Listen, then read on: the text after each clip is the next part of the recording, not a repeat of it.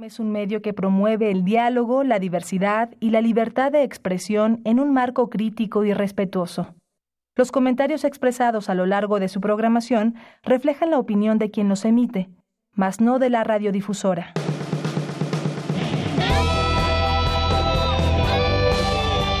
Prisma RU. Relatamos al mundo.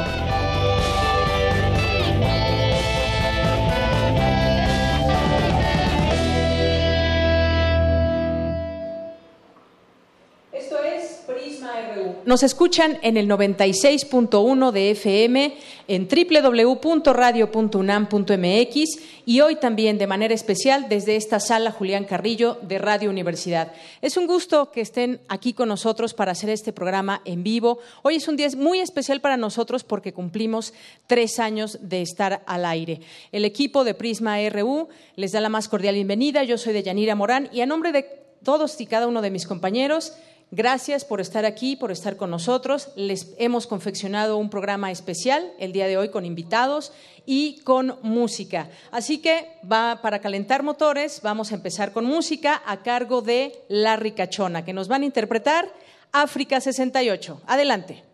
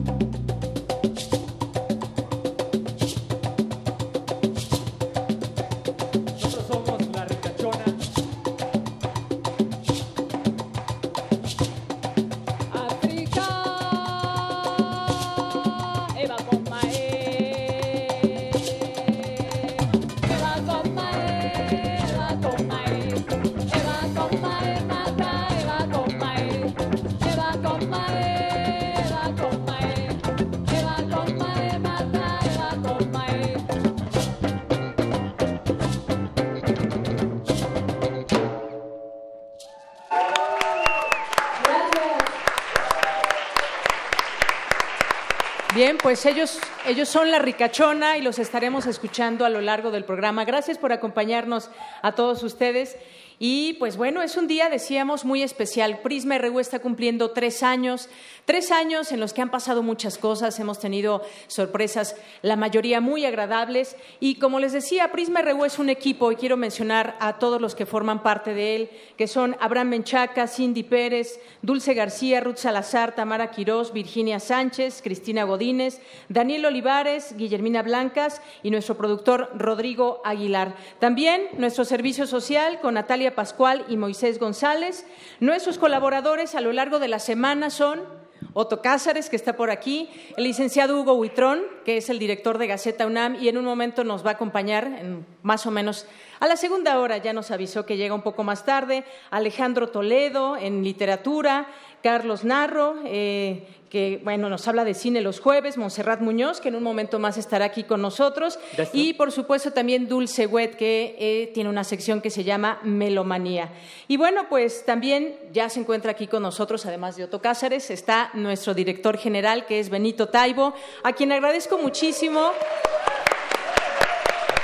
Agradezco mucho, Benito, esta oportunidad eh, que nos das de poder salir al aire, Prisma RU, todo el equipo. Y bueno, sin ti, sin tu apoyo, no sería posible este proyecto. Muchas gracias. Es un inmenso privilegio poder estar aquí viendo cómo se celebra este tercer aniversario. Como muy bien dijo Deyanira, ha sido ah, no fácil, pero sí absolutamente enriquecedor.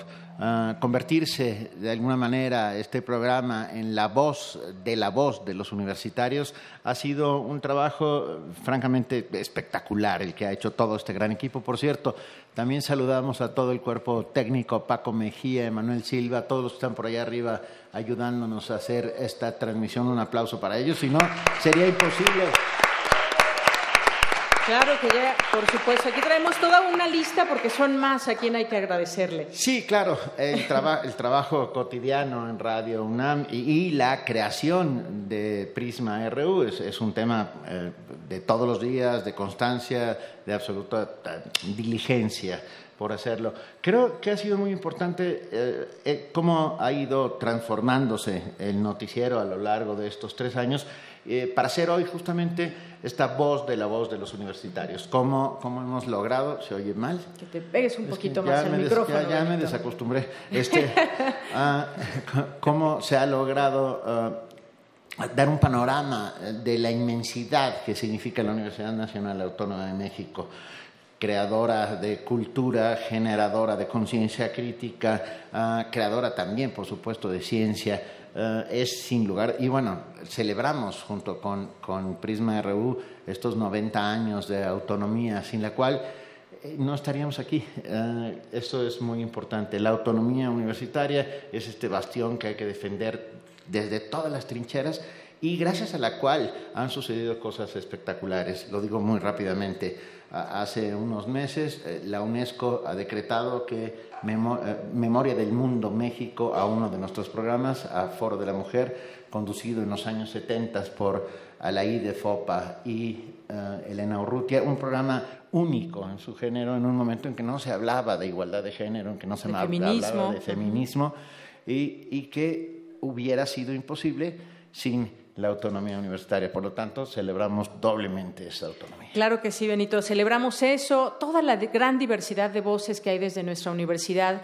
Hemos logrado hacer distintas alianzas con los institutos, facultades, con los museos de la UNAM y que aquí les damos voz para escucharlos y tratar de entender también nuestro mundo, nuestro universo, nuestro México. Además, estamos en un momento de muchos cambios, en un momento importante, yo creo, para nuestro país y es importante escuchar esa, esa mirada y esa óptica que nos dan los universitarios. Sin lugar a dudas, porque es una mirada que está despojada de ruido o de intención. Ah, lo que quiere decir esto es que la universidad está ahí justamente para desentrañar lo más profundo. No, no basta con saber una noticia, sino intentamos llegar más a fondo. Y son estos académicos, esta, esta gente maravillosa, que nos cuenta desde su perspectiva y, por supuesto, desde sus estudios y desde cómo ha ido viendo el mundo ¿eh? relatarlo para nuestros eh, radioescuchas Y la verdad es que yo estoy francamente muy orgulloso, sin lugar a dudas, de, estos tres años de Prisma y de ver cómo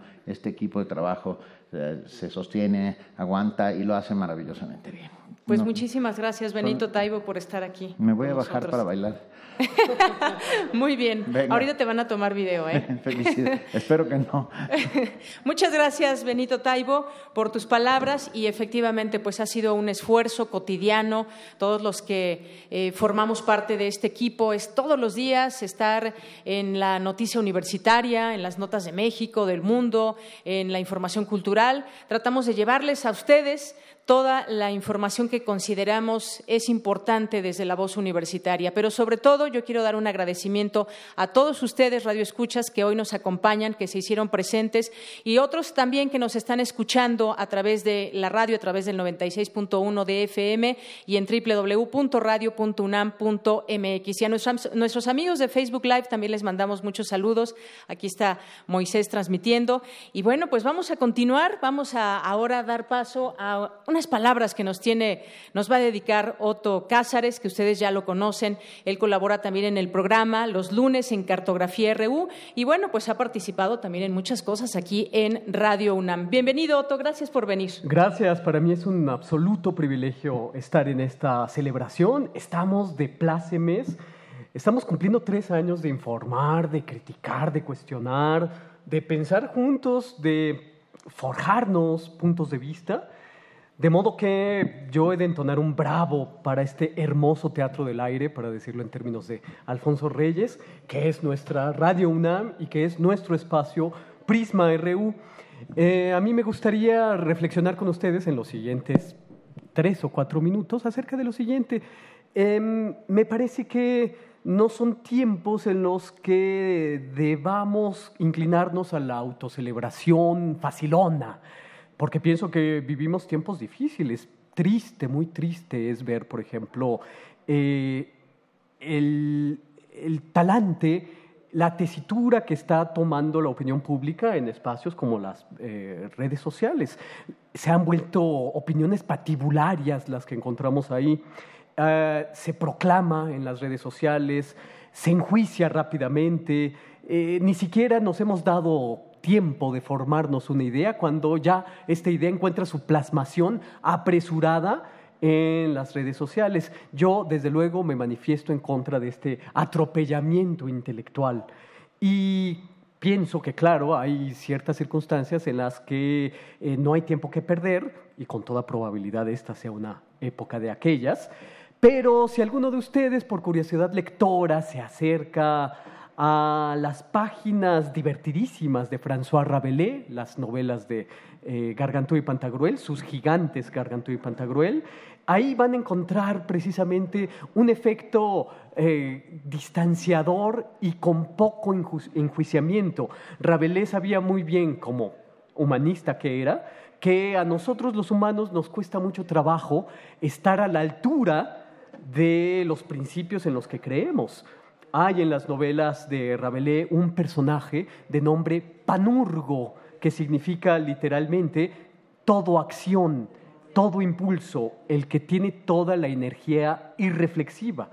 Panurgo como personaje piensa solamente después de actuar y a este personaje se le contrapone la figura amable, sonriente de Pantagruel.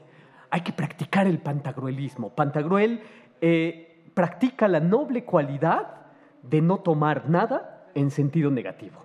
Y eso es muy bello.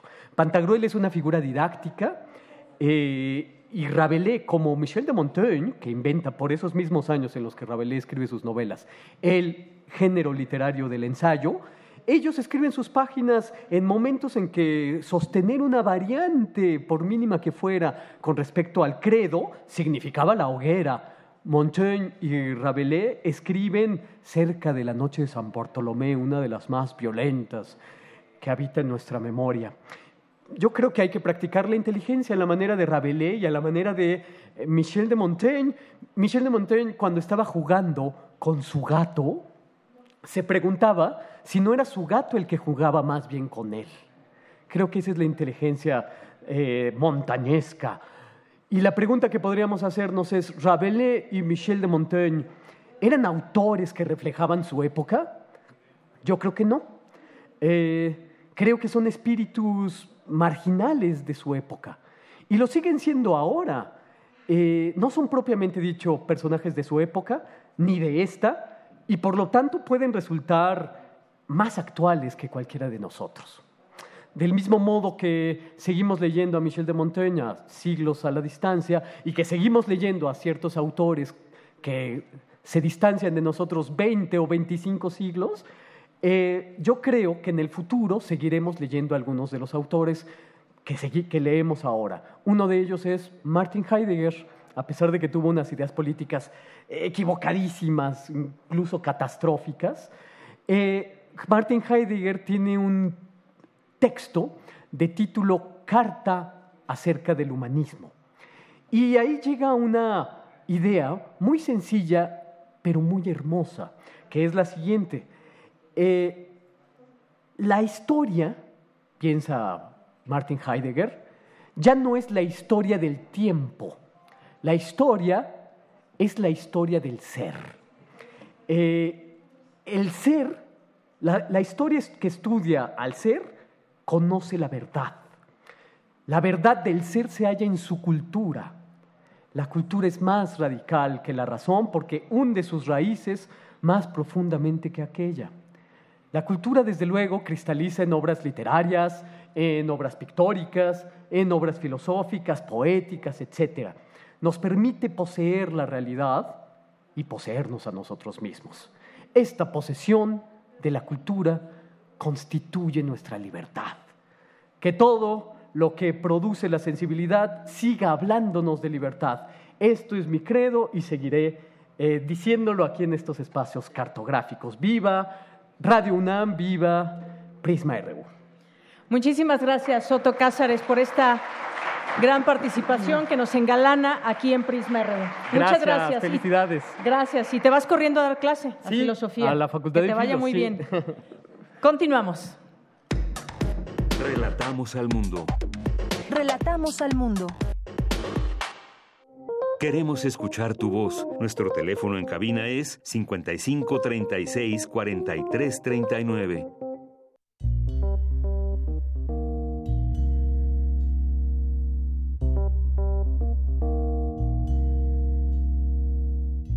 Hola, buenas tardes a todos. Mi nombre es Héctor Benítez, director de Limas.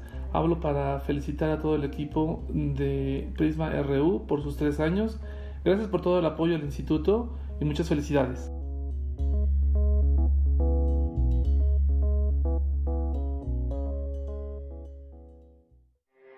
Porque tu opinión es importante, síguenos en nuestras redes sociales, en Facebook como Prisma RU y en Twitter como arroba PrismaRU. Pues muchas gracias al Instituto de Investigaciones en Matemáticas Aplicadas y en Sistemas que nos mandó esta felicitación y a todos los que forman parte de él porque pues ahí nos buscamos muy seguido para entrevistas y para nuestros análisis en muchos temas que ellos también manejan. Y bueno, pues vamos a dar paso a nuestra primera mesa de análisis y en esta mesa quisimos invitar a, eh, a las universidades, a las facultades que forman parte de esta universidad y bueno, pues aquí nos acompaña en el día de hoy el maestro Alencar Escudero Montúfar, que es maestro en comunicación, profesor de asignatura de la FESA Catlán. Así que, maestro Alencar, gracias por venir, bienvenido. Muchas gracias, eh, felicidades por el programa. Gracias. Y bueno, también nos acompaña el maestro Edgar Lara, coordinador de la carrera de la FES Aragón. Muchísimas gracias por venir. Gracias, Deyanira. Buenas tardes. Muchas felicidades por estos tres años. Gracias.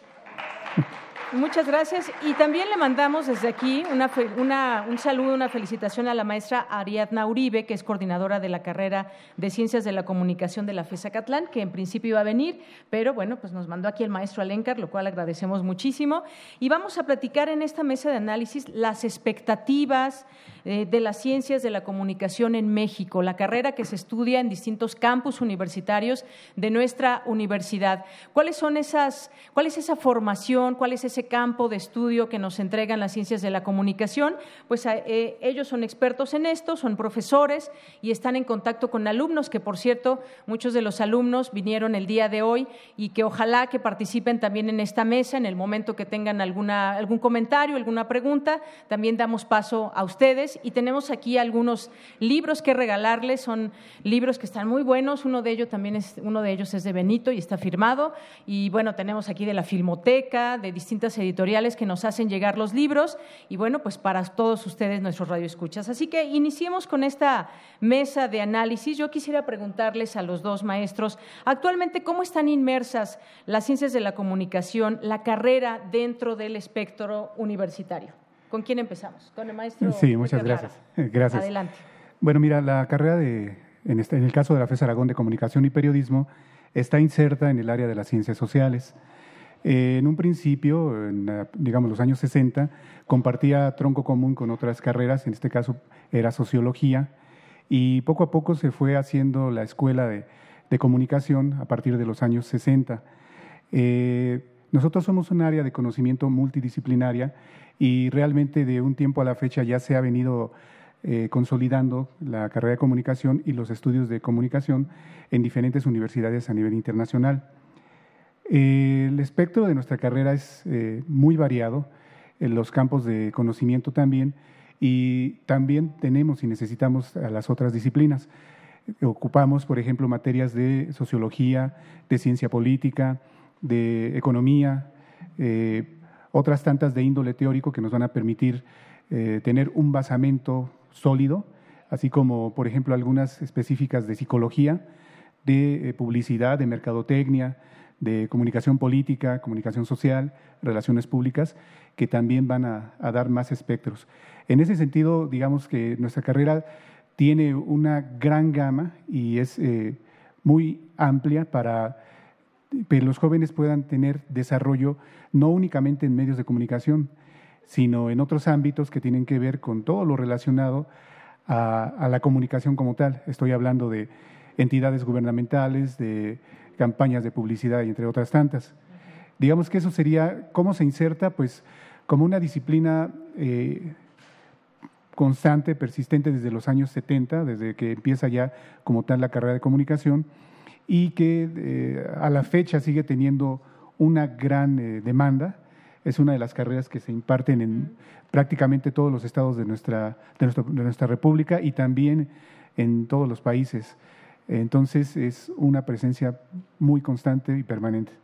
Claro, una presencia muy constante porque además, bueno, una de las preguntas que podrían eh, respondernos los estudiantes que se encuentran aquí es ¿por qué eligieron la carrera de comunicación? ¿Cómo se ven en el futuro cuando terminen su carrera? ¿Dónde se ven trabajando? Porque además ha habido pues muchos cambios, así como en distintas áreas las cosas van cambiando, las nuevas tecnologías nos obligan a subirnos a otras plataformas y a tratar de entender la comunicación también desde, desde otros sitios, pues eso le ha pasado a, la, carrera de ciencias de la comunicación. Yo recuerdo eh, muchos de los que estudiaron comunicación en la universidad, pues era eh, no teníamos internet, no era, eh, era una manera distinta de recurrir a las fuentes, de recurrir, a la bibliografía, era muy diferente. ¿Cómo subirnos a ese nuevo barco de las tecnologías? Me gustaría que nos, nos platiques, eh, maestro Alencar, ¿qué incluye la carrera de Ciencias de la Comunicación en la formación de los estudiantes? Los mismos textos van cambiando, hay nuevos libros que leer y nuevas teorías también de la propia comunicación. Claro, como lo decía hace rato el maestro Edgar, eh, la carrera de comunicación, eh, bueno, más que disciplinar, es multidisciplinar. Es decir, hay un cruce de diversos eh, abordajes teóricos enfocados desde la sociología, la psicología, está la economía, la ciencia política, y bueno, me parece que la carrera de comunicación prepara a los estudiantes para que ellos tengan el conocimiento suficiente para afrontar los fenómenos y las problemáticas que existen en una sociedad tan cambiante, tan eh, en constante cambio, con diversas problemáticas como puede ser la nuestra o a nivel mundial. En cuanto al abordaje de las cuestiones tecnológicas, bueno, eh, la realidad es que la tecnología nos ha, nos ha sobrepasado. Es decir, eh, piensen que todavía hasta hace unos 18 años, pues todavía eh, ya empezábamos a trabajar con formatos digitales, pero bueno, necesitábamos pasar de una cámara o de una grabadora a hacer el, transfer, ¿no? Ahora, pues, ¿qué hacemos? A veces ya nada más con el Bluetooth pasamos los materiales a las computadoras y listo para el proceso de edición. ¿no? La realidad también es que hoy en día los muchachos se van a enfrentar no, no solo una realidad que es que la carrera es una de las más competitivas a nivel nacional, sino que además, bueno, tienen la posibilidad ahora no solo de abordar el aspecto comercial de los medios tradicionales de comunicación, que puede ser el periodismo, que puede ser la radio, que puede ser la televisión, sino que ahora ellos pueden ser incluso hasta sus propios jefes o hasta sus propios este, dueños. Crear su propia empresa de comunicación. ¿no? ¿Por qué? Porque tenemos diversos espacios, ya sea YouTube u otros, eh, otros medios u otras nuevas este, redes sociales, donde ellos pueden ser creadores de contenidos. No solo van a ser el comunicador que va a presentar la noticia o que va a presentar contenidos este, a partir de las reglas de una estación de radio sino que, o de una estación de televisión, sino que ellos pueden construir, aportar e innovar en cuanto a la construcción de, de, sus mensajes. Y entonces la carrera de comunicación, si bien, pues bueno, eh, yo considero que a nivel Universidad Nacional, pues bueno, tenemos una serie de desfases. Me parece que de pronto cuando pensamos en el proceso de las renovaciones de los planes de estudios, pues pensamos para el momento en el que nos estamos enfrentando a determinados fenómenos de la comunicación, pero de pronto la realidad, y más con el avance tecnológico, o sea, hoy en día eh, compramos un teléfono que creemos el más novedoso y a los tres meses, chin, ya nos salió todo, este, uno nuevo, uno más potente, ¿no? dispositivos cada vez más complejos. Entonces, creo que aún así, a pesar de este desarrollo tecnológico, los alumnos de cualquiera de las tres instancias de la carrera de comunicación, ya sea la Facultad de Ciencias Políticas, la FES Aragón o la FES Acatlán, están preparados para poderle hacer frente a todas estas problemáticas y a estos nuevos fenómenos de la comunicación que surgen día a día. Así es, pues muchas gracias, maestro. Eso que dices es muy importante porque han ido cambiando también esas lecturas, pero es como decías, multidisciplinaria esta, esta carrera porque nos dan materias de sociología, de relaciones internacionales, hasta de filosofía, de economía, economía política. Bueno, incluso hasta de hoy en día con estas cuestiones a los que nos estamos enfrentando como parte de estos nuevos fenómenos que son por ejemplo, el cambio climático, hay materias que se están pensando de cómo nosotros los egresados o los estudiantes de comunicación podemos hacer frente ya sea a través de la divulgación científica, campañas, campañas sociales, publicitarias, políticas en torno a la concientización de estos fenómenos que nos están tocando vivir. Por supuesto, porque son los medios de comunicación justamente los que llevan ese mensaje, la gente se entera a través de pues no solamente ahora las redes sociales, por supuesto que sigue, sigue más que vigente los medios tradicionales, la televisión, la radio, la prensa escrita. Para todo eso se prepara desde las aulas de la carrera de comunicación en sus distintos campus universitarios. Eso es algo eh, muy importante. Y sobre todo también yo preguntaría ahora, ¿para qué se prepara a los estudiantes? ¿Cuál es, ¿Cuál es su campo laboral? Porque creo que se ha abierto el panorama, el espectro de, de los estudiantes. ¿Dónde pueden trabajar? Muchas veces ellos cuando eligen su carrera se preguntan, bueno, ¿y después dónde voy a trabajar? Eso yo creo que es una pregunta que se hacen todo el tiempo, eh, más allá de, por ejemplo, un doctor que se prepara para trabajar en una clínica, en un hospital, para tener tal especialidad, pero alguien de ciencias de la comunicación quizás puede interesarse más por alguna eh, por la radio, por la prensa escrita, pero sin duda tiene que haber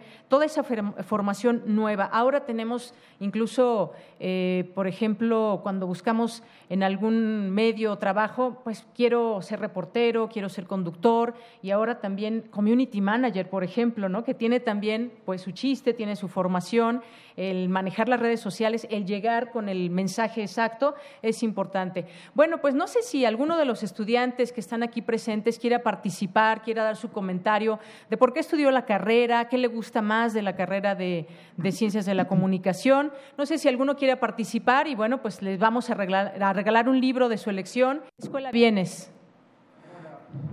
¿Sí? Bueno, ahorita a ver si te podemos escuchar para que nos des tu nombre y nos digas de, qué escuela vienes y el comentario que nos, diera, que nos quieras dar.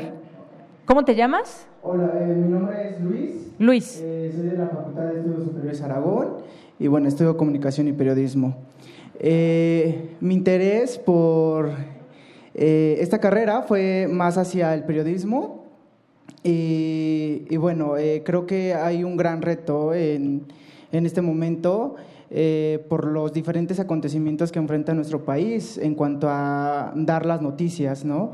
Ahora hay un nuevo fenómeno eh, llamado fake news, con, con, lo que tenemos que estar pues trabajando día a día y pues creo que es uno de los trabajos que hoy por hoy eh, nos conlleva a nosotros los que estudiamos esta carrera.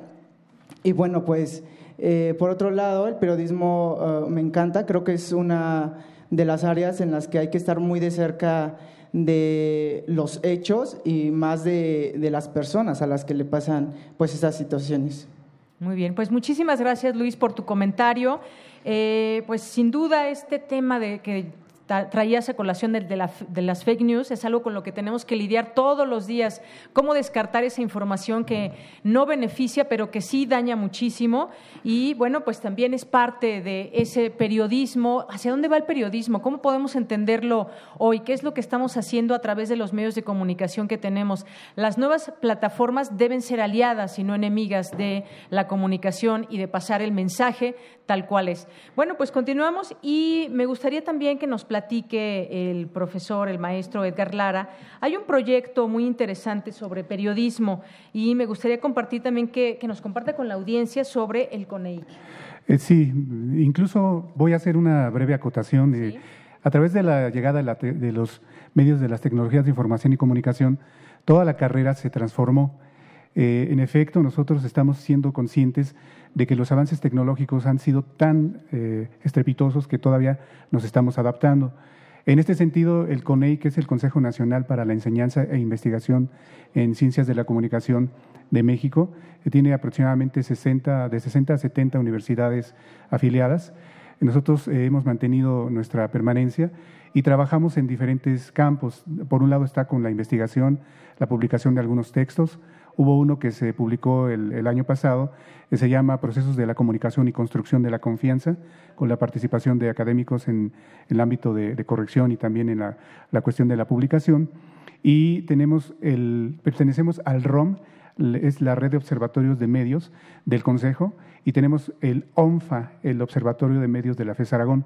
En un inicio fue un observatorio de manera análoga a través de periódicos impresos, tres periódicos, en dos áreas, en el área de lo que era innovación tecnológica eh, y también lo que era, eh, digamos, algunas noticias específicas relacionadas con el ámbito periodístico en, cuanto a periodismo de eh, periodistas amenazados y, cuestiones relacionadas con, con el ámbito del ejercicio de la profesión.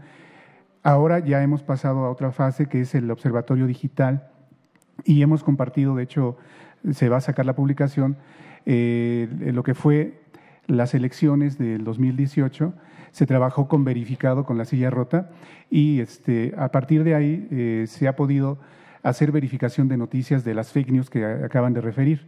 En este sentido, digamos que sí ha permitido que nuestros jóvenes tengan interacción con otras universidades, pero en, proyectos de alto calado, que ahora ya son los ambientes digitales. Hace un momento nuestro maestro compañero eh, decía en relación, por ejemplo, a, estudios sobre ecología. Eh, ya tenemos un estudio de, bueno, se está estudiando ya a nivel internacional, ecología de los medios digitales, es decir, qué, hay en los medios digitales. Eh, mucho se ha hablado, por ejemplo, que participa el, ITESO de, Guadalajara, de cómo se mueven las hordas de usuarios de, o bots en, el Twitter para llevar la tendencia a favor o en contra. eh, todo lo que son las métricas, la hipersegmentación de los usuarios, eh, a través de todo el seguimiento que se tiene desde la manera en cómo utilizamos un teléfono celular, cuánto tiempo tardamos en dar el scroll y si nos paramos en una noticia, todo eso se registra, todo eso es un big data, todo eso sirve para, para generar campañas con targets, con objetivos extremadamente bien eh, identificados y todo eso a veces ha sido en detrimento de la, de la profesión en el sentido de que todos piensan que cualquiera puede comunicar y de hecho lo hacemos, sí, todos comunicamos la diferencia, yo creo que en eso estriba lo que somos como universidad, es que tenemos metodología y tenemos teoría. Entonces, esa metodología de investigación, ya sea para un reportaje, una metodología de investigación periodística o una metodología de investigación en comunicación, nos va a distinguir porque tenemos un tratamiento profesional de lo que hacemos. Es decir, eh, sí podemos utilizar un teléfono y podemos ser multitarea. De hecho, los reporteros de ahora ya no van a una mesa de redacción, lo hacen todo hasta vía WhatsApp, tienen aplicaciones para cortar el video, para cortar el audio, tienen su manual de, estilo del, medio y lo envían directamente a veces hasta eh, en vivo, de hecho. De hecho, hacen un streaming y están, están transmitiendo. Entonces, eh, la cuestión tecnológica sí tenemos que a los jóvenes a, habilitarlos, darles lo más que se pueda, porque el avance es descomunal, pero la cuestión metodológica y la cuestión teórica, que es esa tierra y esa, eh, esa agua que va a hacer que crezca y se fortalezca el árbol, el tronco de, lo que es un profesional, eso es lo que nunca vamos a descuidar. Y eso es lo que tienen que saber eh, pues, todas las personas. Gracias, maestro Edgar Lara. Nos quedan seis minutos aquí, nos dice nuestro productor, así que me gustaría escuchar otras voces. Creo que por ahí habían alzado la mano. Me gustaría que nos compartan su nombre, por favor, y la escuela de donde vienen y su comentario. A ver, de aquel lado, en un momentito más porque pues sin duda, ¿cómo se forma desde dentro al comunicador desde la universidad? ¿Cómo se da esa, esa formación? Y bueno, dinos por favor tu nombre y de qué escuela vienes. Yo soy ingeniero vengo de visita. Ah, a ver, pero es que esto no se está oyendo al aire, ¿verdad? Entonces necesitamos que te pongas por favor el micrófono. ¿Aquí hay alguien más primero? A ver, por favor, acércate. Si no, nuestros amigos de, que nos están escuchando a través de la radio no van a tener esa posibilidad de escucharte. Nos decías y por favor hay que ser muy breves. Buenas tardes a todos. Eh, mire, yo vengo de visita aquí a, Radio Universidad. Yo soy ingeniero geólogo. Eh, me gusta la comunicación también. Creo que están eh, tocando un punto muy, muy especial porque los medios de comunicación tienen un gran poder y ese poder lo tienen que saber pasar a sus alumnos tienen una gran responsabilidad ustedes, los profesores, los maestros que eh, imparten estas materias, porque últimamente los medios de comunicación son poco éticos en su comunicación. Los profesores tienen que pasar esa ética profesional de los comunicadores, a los comunicadores, perdón. Ahora cualquiera ya es reportero, ya lo dijo el, maestro. Eh, eh, sí, de Aragón y de Cualquiera puede pasar un video en YouTube y ya se cree reportero. Tienen que pasar esa ética profesional y críticas buenas cuando hagan una, un énfasis en las noticias, porque ahora cualquiera es comunicólogo, cualquiera da su punto de vista. Lo vemos en, toda, en todo el país, ¿verdad? Entonces tienen que tener una gran responsabilidad para dar su punto de, vista ética y profesional. Muy bien, muchísimas gracias, ingeniero. No sé, ahí está. ¿Cómo te llamas? María Belén. Sí, bueno, me llamo María Belén y soy de FES Aragón. Y bueno, ahorita que lo comenta el compañero, creo que en la escuela, en la FES Aragón, sí se hace mucho énfasis en la ética. Y creo que es bastante bueno, creo que es bastante buena la formación que recibimos ahí y bastante completa porque contamos con profesores que son que trabajan en medios de comunicación y que creo yo que son que están bastante bien capacitados para dar clases. Y en lo personal me gusta mucho la carrera porque ha hecho que conozca aspectos de mí que no sabía que me gustaban, ha hecho que descubra nuevas cosas y que conozca más el mundo y ver es como una visión distinta del mundo. Muy bien, pues muchísimas gracias por tu participación. Y bueno, en un momento más les vamos a regalar el libro de su elección. ¿Alguien más que quiera participar antes de despedirnos? Porque nos quedan tres minutos para esta mesa. A ver, por aquí se levantan algunas manos. Si pueden pasar, por favor, el micrófono para poder escuchar. A ver, adelante, su nombre y de dónde nos, nos visita. Hola, soy Silvia Ramírez de la Facultad de Ciencias Políticas y Sociales. ¿Y por qué comunicación o por qué acercarse a, esta carrera? Porque me agrada la investigación del acontecer social, pero sobre todo el compartir la realidad con las audiencias. Muchas gracias. Muchas gracias a usted, gracias por venir. ¿Y quién más por aquí tiene alguna pregunta? A ver, aquí adelante. ¿Cómo te llamas y de dónde nos visitas? Eh, mi nombre es Irán y pues yo estudio en la Facultad de Estudios Superiores Aragón y vengo del estado de Veracruz principalmente para estudiar aquí porque conozco varias gente que ha estudiado acá y se me hace una universidad que tiene, te da los valores éticos necesarios, además de que se me hace una de las mejores a nivel eh, nacional, ya que igual tengo muchos compañeros en el estado que quisieron ingresar aquí, pero por o por obvias razones no se quedaron. Y la verdad es me hace una buena facultad y pues invito a todos los radioescuchas a que eh, eh, conozcan el plan de estudios y si están interesados, pues que conozcan más sobre la universidad, ya que te brinda grandes espacios para tu desenvolvimiento como universitario. Muy bien. Muchas gracias, gracias por tu participación. Y por aquí se encuentra... Yo soy Paola González, también soy de FES Aragón. Y bueno, también estoy muy complacida con lo que me ha dado eh, la carrera, lo que me ha dado la, la, facultad, porque realmente me ha dado las herramientas necesarias para desenvolverme no solo como periodista, sino como un, un gran ser humano. Y con las herramientas que mencionábamos hace rato sobre la ética, sobre el manejo de la información correcto para que el público pueda entenderlo y creo que eso es indispensable como periodistas, que, que podamos transmitir la información y que la gente pueda entenderla. Muy bien, pues muchísimas gracias. Y con esto hemos llegado al final de esta primera mesa. Creo que pues siempre nos falta tiempo, así que los vamos a tener que invitar en otra ocasión y también a los estudiantes que nos acompañen y a todo el público a que sigan el programa y nos escriban y bueno, podamos conocer también todas sus opiniones. Así que pues me despido. Muchísimas gracias, maestro Edgar Lara, coordinador de la carrera de la FES Aragón. Gracias de verdad por tomarse el tiempo y venir aquí a Prisma RU. Gracias a ti, de, perdón, de Yanira, y muchas felicidades. Gracias. De verdad me tocó conocer cuando comenzó el proyecto y me, da, me congratulo de cómo ha avanzado y como dice Benito, adelante, adelante.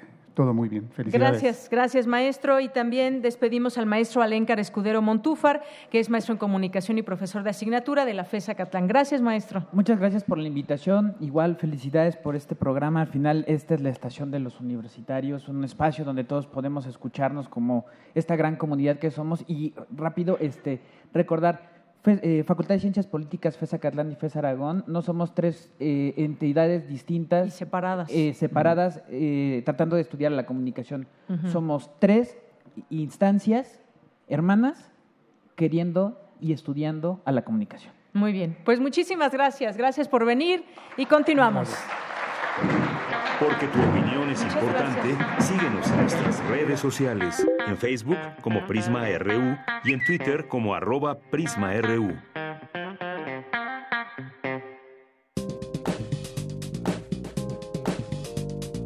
Cultura RU.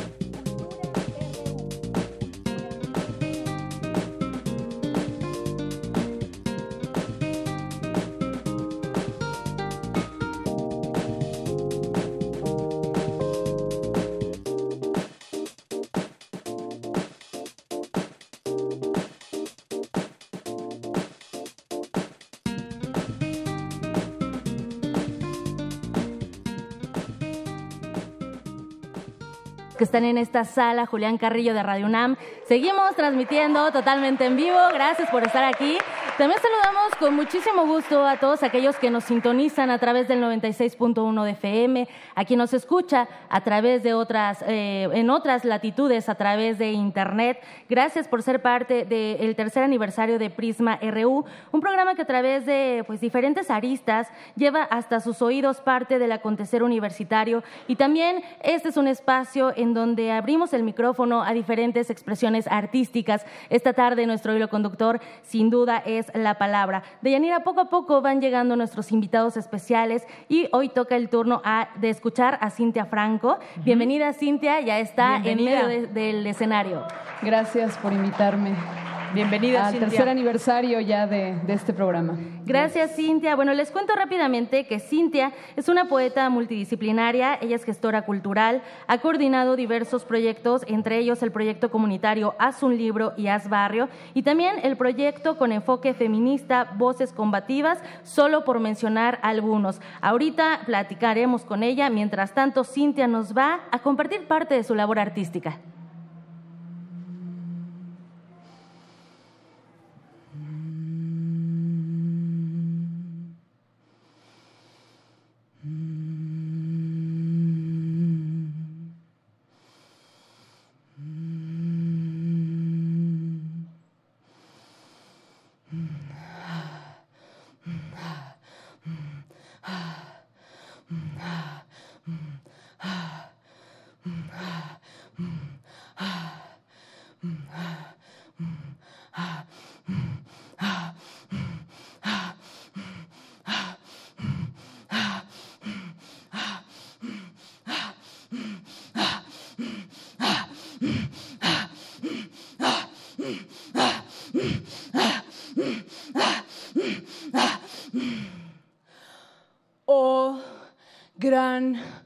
Madre loba. He aquí tu diabla que hace luna llena cuando ella quiere. Tráiganme fieras con las garras afuera, de esas a las que no las doman ni se les acerca cualquiera. Las conoce el gobierno, pero ellas se gobiernan. Diles que vengan cíclicas, menstruantes, con su bandera roja a levantar las fronteras. Tráiganme fieras exiliadas en resistencia, que solo penetran lo que vale la pena, que solo defienden lo que vale la pena, que solo nombran lo que vale la pena, que solo poeman lo que vale la pena. De esas que arriesgan con todo y el temblor, defienden lo suyo con útero cazador.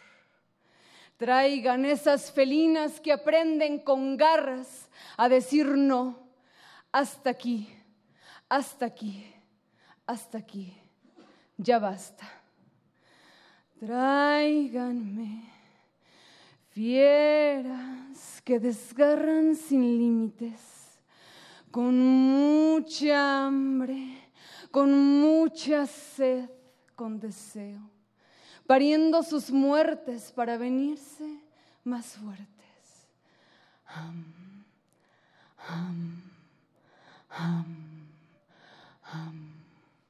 Valientes de nombrarse sin nombre que las respalde. Su revolución, nuestra revolución, afecto radical, verdades radicales. Tráiganme fieras, gritonas, raperas, aulladoras, que en el micrófono hacen acto político de su dolor para que se nombren más hermanas, que no nos falte ninguna, que no nos falte ninguna muerte, que no nos falte ningún silencio, que de decir nos sobran ovarios y nos sobran ganas. Nosotras, cíclicas, no nos doblamos, no disparamos, no ponemos la otra mejilla. Nosotras, las fieras, decidimos estar despiertas. Gracias.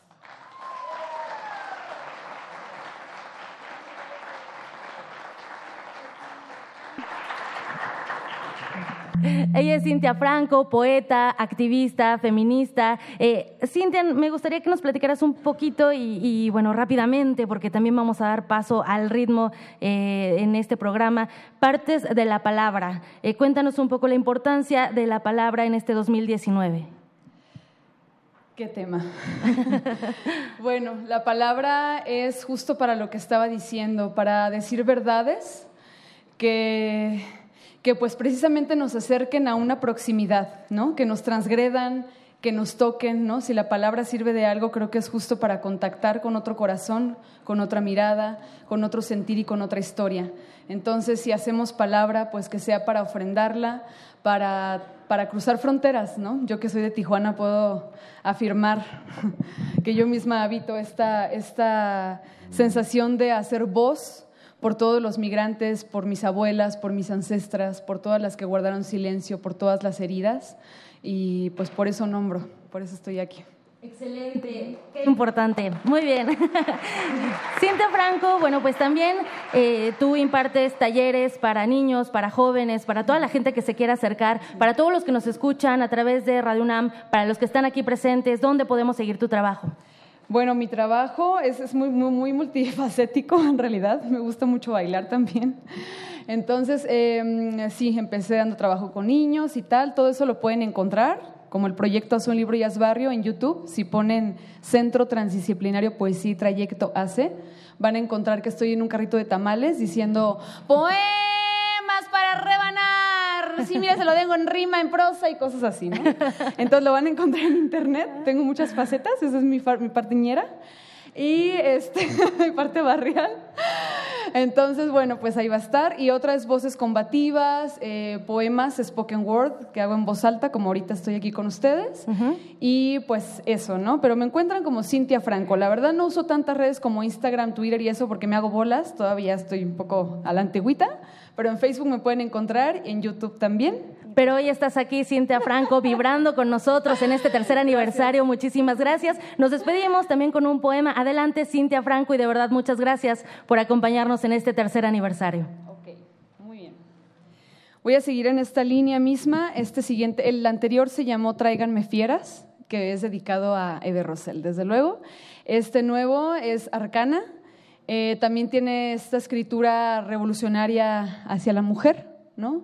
El día de hoy quiero hablar mucho de eso porque estoy un poco tocada por mi familia materna, mi herencia materna. Entonces, bueno, es para ellos, para la frontera, para la migración y todo eso.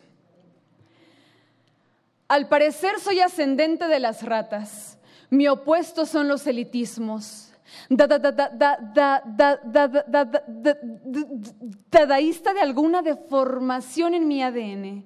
Tengo roto el hilo umbilical que es lazo para colgar las obras. Traigo este útero que activa el instinto mater por prematura. Me alimentaron con el cráneo de un jabalí sin escrúpulos, transgénica. Aguanto lo que me pongan mezclado. No tiritito de frío a menos que se me antoje sacar el alto calibre. Ambidiestra, bicéfala, minotaura, el toro por delante para que cuando diga Welcome to Tijuana Tequila, sexo, marihuana. Me digan violenta o coahuilona o pera, no me avergüenza. Si di luz violentamente, en aguacero, en invierno, época del gris, donde se meten las cucarachas, con goteras en la lengua donde se anida la plaga y mírame, soy poeta, soy plaga, mi oficio es decir verdades, incomodar o acomodar caer tanto como pueda ser luz. Mi escondite, la calle. Ando volando bajo. Mi límite, la poesía. Mi lado borderline, antipoesía. Ay, si la navaja no tolera, no piensa, no titubea. La poesía. Saber a dónde no pertenezco y dónde sí. Saber que soy autista para las maquilas. Yo Nací para ser voz de otras voces. Arañando la tradición familiar, pongo la navaja donde la precisión me lo indica. Afortunadamente me vine mujer, somos tan oportunas, empezamos a... Uh, aullar hasta en las banquetas. Las barremos, las hacemos extensas, les quitamos el cerco mi lado amable, amanecer conmigo para nombrar las múltiples rabias del alma. Las lobas nos extasiamos al equinoccio llorando de amor. Invocamos a la oscuridad, a la hermandad, el lado placebo. Somos arcanas, en específico la emperatriz o la diabla. Al parecer vengo de los made in cuerpos transitados por la nostalgia, fertilizados por el infierno, el desazón de las morras maquiladas por la prostitución. Vengo de esa cantina vieja donde chillan las serpientes y los norteños entonan un toque de queda. Yo vengo de las ratas, enredadera de lechuzas, devoradora del tiempo. Ya fui hace siglos. Mi nombre está escrito en esa pared que si no se cruza, se brinca. Y entre las púas hay que cruzar, hay que ser intrusa, pasarse de lanza, que aquí nadie es profeta en su tierra y la ternura puede ser resiliencia ante la bala, pero sobre todo saber dónde estás parada para saber parirte con dignidad. Gracias.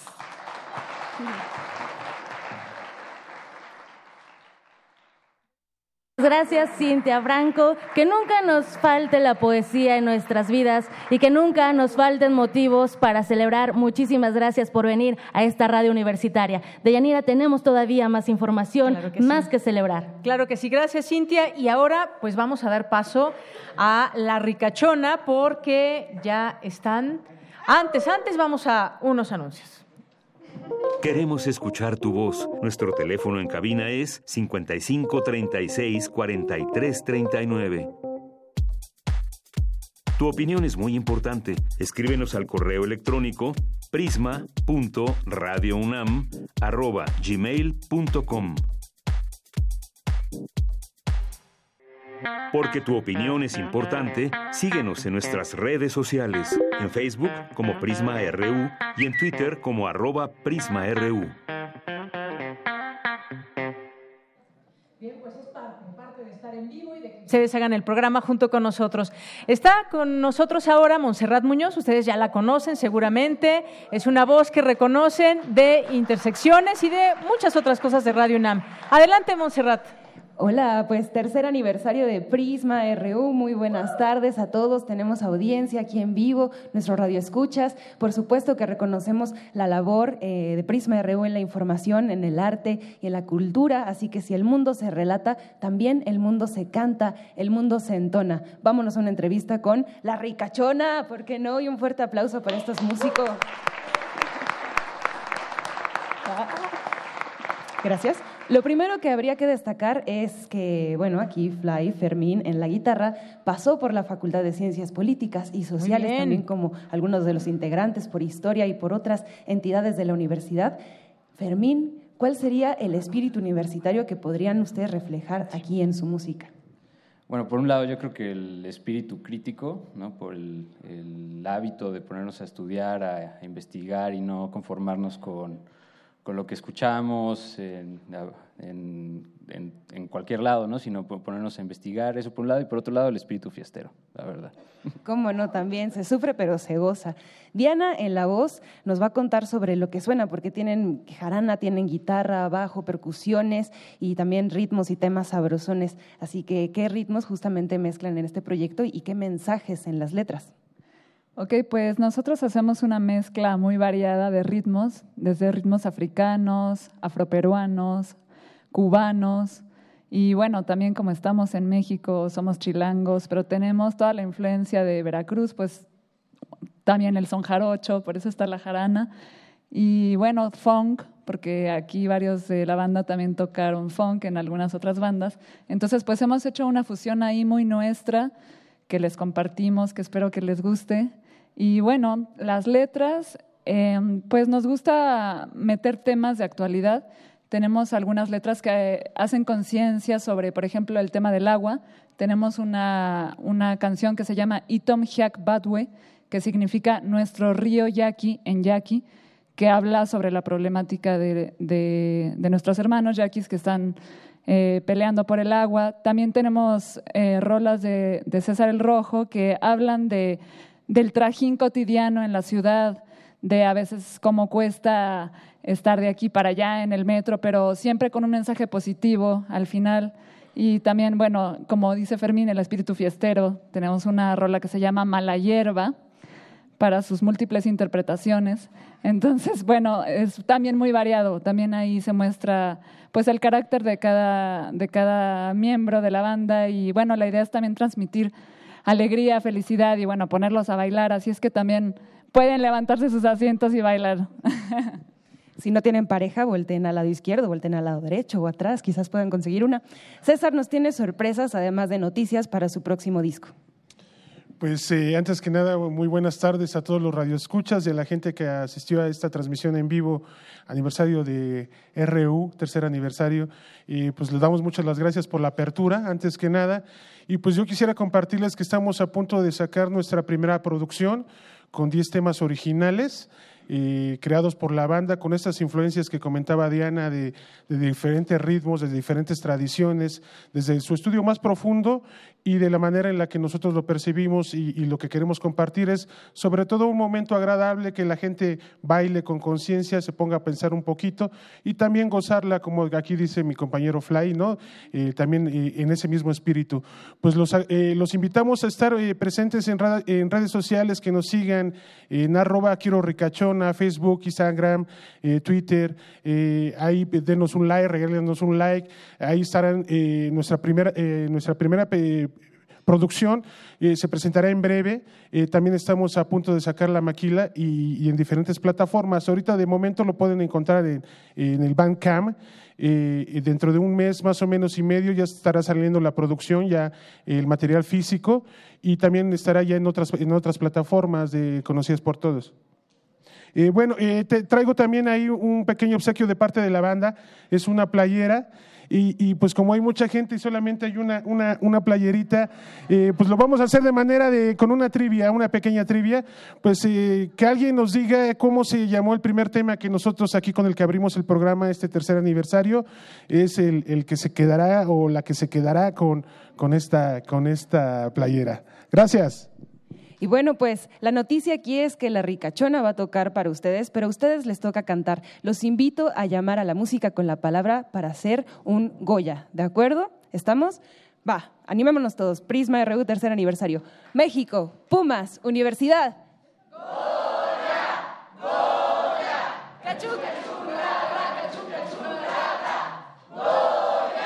Universidad. Deyanira. Con esto nos vamos al corte Montserrat Muñoz y regresamos a escuchar a la ricachona. Escuchas 96.1 de FM. XEUN. Radio UNAM. Transmitiendo desde Adolfo Prieto 133, Colonia del Valle, en la Ciudad de México. Radio UNAM Experiencia sonora.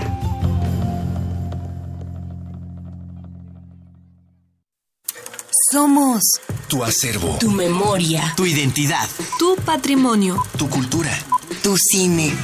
Somos la Filmoteca UNAM. Para cinéfilos y público en general, preservamos y difundimos los materiales fílmicos de la memoria histórica del país. Tenemos laboratorios, banco de imagen, centro de documentación, sala de exposiciones, tienda, librería y salas de cine.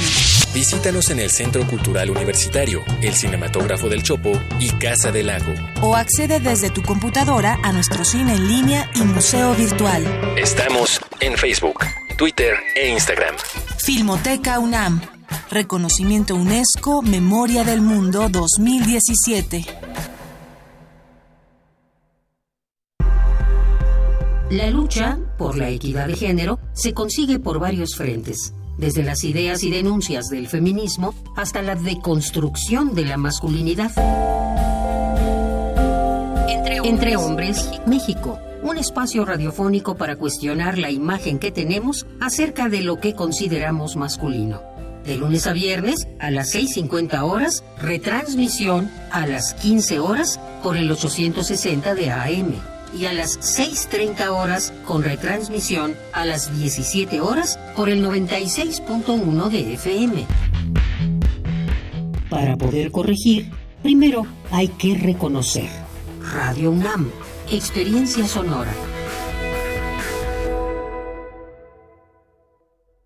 El presupuesto participativo sí funciona. Hoy, en Enchula tu Colonia Tour, el caso de éxito de Beatriz y Marcelo. La barranca de Barrelaco era un espacio peligroso. dijimos, ¿por qué este espacio que está tan bonito está tan abandonado? Y en eso nos enteramos de que existía este presupuesto participativos con los cuales hemos ido eh, mejorando todo lo que es la infraestructura. Tu idea puede ser valiosa y tienes las herramientas para cambiar una realidad. El presupuesto participativo es un aliado para mejorar tu comunidad. Instituto Electoral Ciudad de México.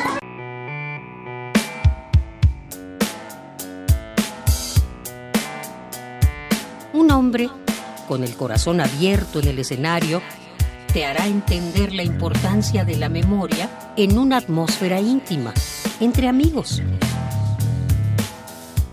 Intersecciones trae para ti la música de Fede Bonazo. Fede Bonazo. Presentando su proyecto La Subversión. Viernes 31 de mayo a las 21 horas en la sala Julián Carrillo. Entrada libre. Sé parte de Intersecciones, donde la música converge. Radio UNAM. Experiencia sonora. Relatamos al mundo. Relatamos al mundo. Ya estamos de regreso en esa transmisión en vivo aquí en la sala Julián Carrillo de Radio Universidad. Es un gusto que estén con nosotros y lo prometido es deuda. Viene La Ricachona con qué canción, Montserrat? Adelante.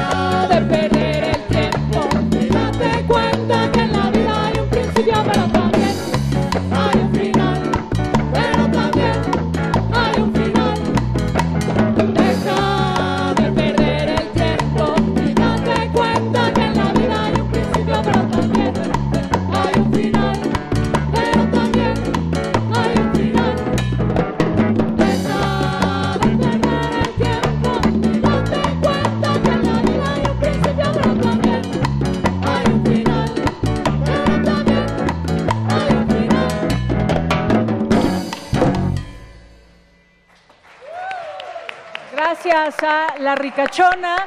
Y gracias, están aquí gracias a la invitación que les hizo Monserrat Muñoz y gracias por aceptar estar aquí en nuestro tercer aniversario de Prisma RU. Y bueno, pues Margarita Castillo, que ustedes ya la conocen también, pues nos dejó un mensaje, así que vamos a escucharlo. Qué bonito es festejar. Pero lo más bonito de festejar es festejar a personas queridas es festejar situaciones festejables. El trabajo honesto, sistemático y comprometido es algo que por supuesto tenemos que festejar. Y todos los trabajadores de radio queremos felicitar a los compañeros del Departamento de Información por los frutos de su trabajo, y lo hacemos con el corazón en la mano.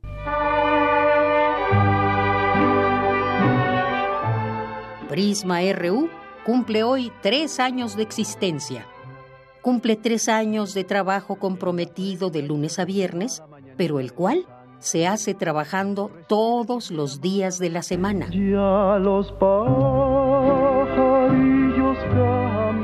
los trabajadores de Radio UNAM queremos felicitar también a los radioescuchas asiduos, a los escuchas leales. Queremos felicitar a esos que siempre, siempre encuentran cómo darse el tiempo para escuchar nuestro trabajo. Y nos comparten sus comentarios y mandan saludos. Ahora sí, Señor sereno. Sin ellos, este medio de comunicación no se consolidaría, quedaría incompleto. Nosotros trabajamos para ustedes. Ustedes son nuestro único y necesario referente.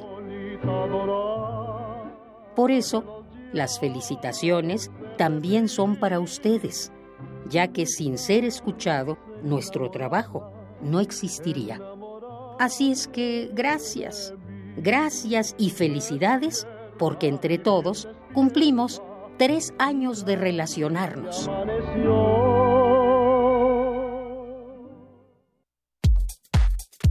Tu opinión es muy importante. Escríbenos al correo electrónico prisma.radiounam@gmail.com.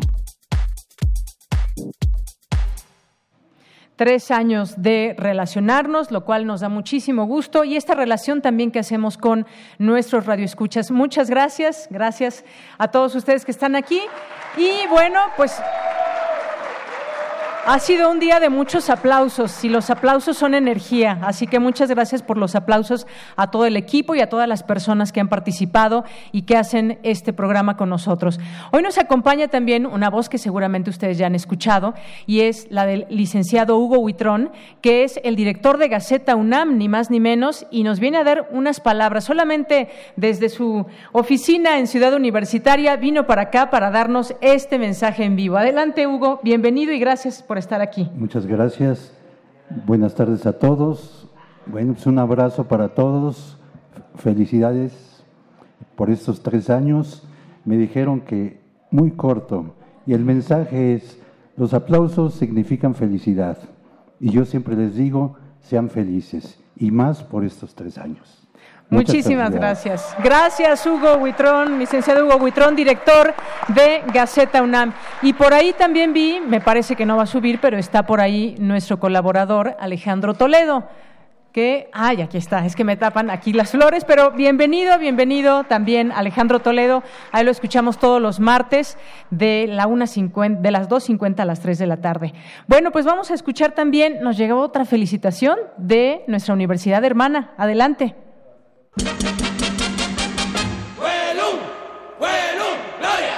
El equipo de radio IPN 95.7 FM felicita a Radio UNAM por el tercer aniversario de su espacio informativo Prisma RU. El noticiario que cotidianamente mantiene a sus audiencias al día sobre el acontecer nacional e internacional. ¡Felicidades! Relatamos al mundo. Relatamos al mundo. Queremos escuchar tu voz. Nuestro teléfono en cabina es 5536 4339. Bien, pues continuamos ahora. Estamos en nuestra segunda hora de Prisma RU y hemos preparado en esta segunda hora, además de la música, eh, una mesa de análisis sobre los medios públicos. Como ustedes saben, hemos cambiado de gobierno y los medios públicos son una parte muy importante porque nos comunican, nos informan, pero ¿qué queremos de, esa, de esos medios públicos, de esa radio pública, de esa televisión pública? Vamos a platicar de este tema. Invitamos a dos especialistas en este tema y bueno, me acompaña ya Florence Toussaint, que ella es periodista de la revista Proceso, es doctora en sociología, maestra en ciencias de la comunicación, licenciada en periodismo y comunicación colectiva por la Facultad de Ciencias Políticas y Sociales de la UNAM. Bienvenida, Florence. Muchas gracias, buenas tardes.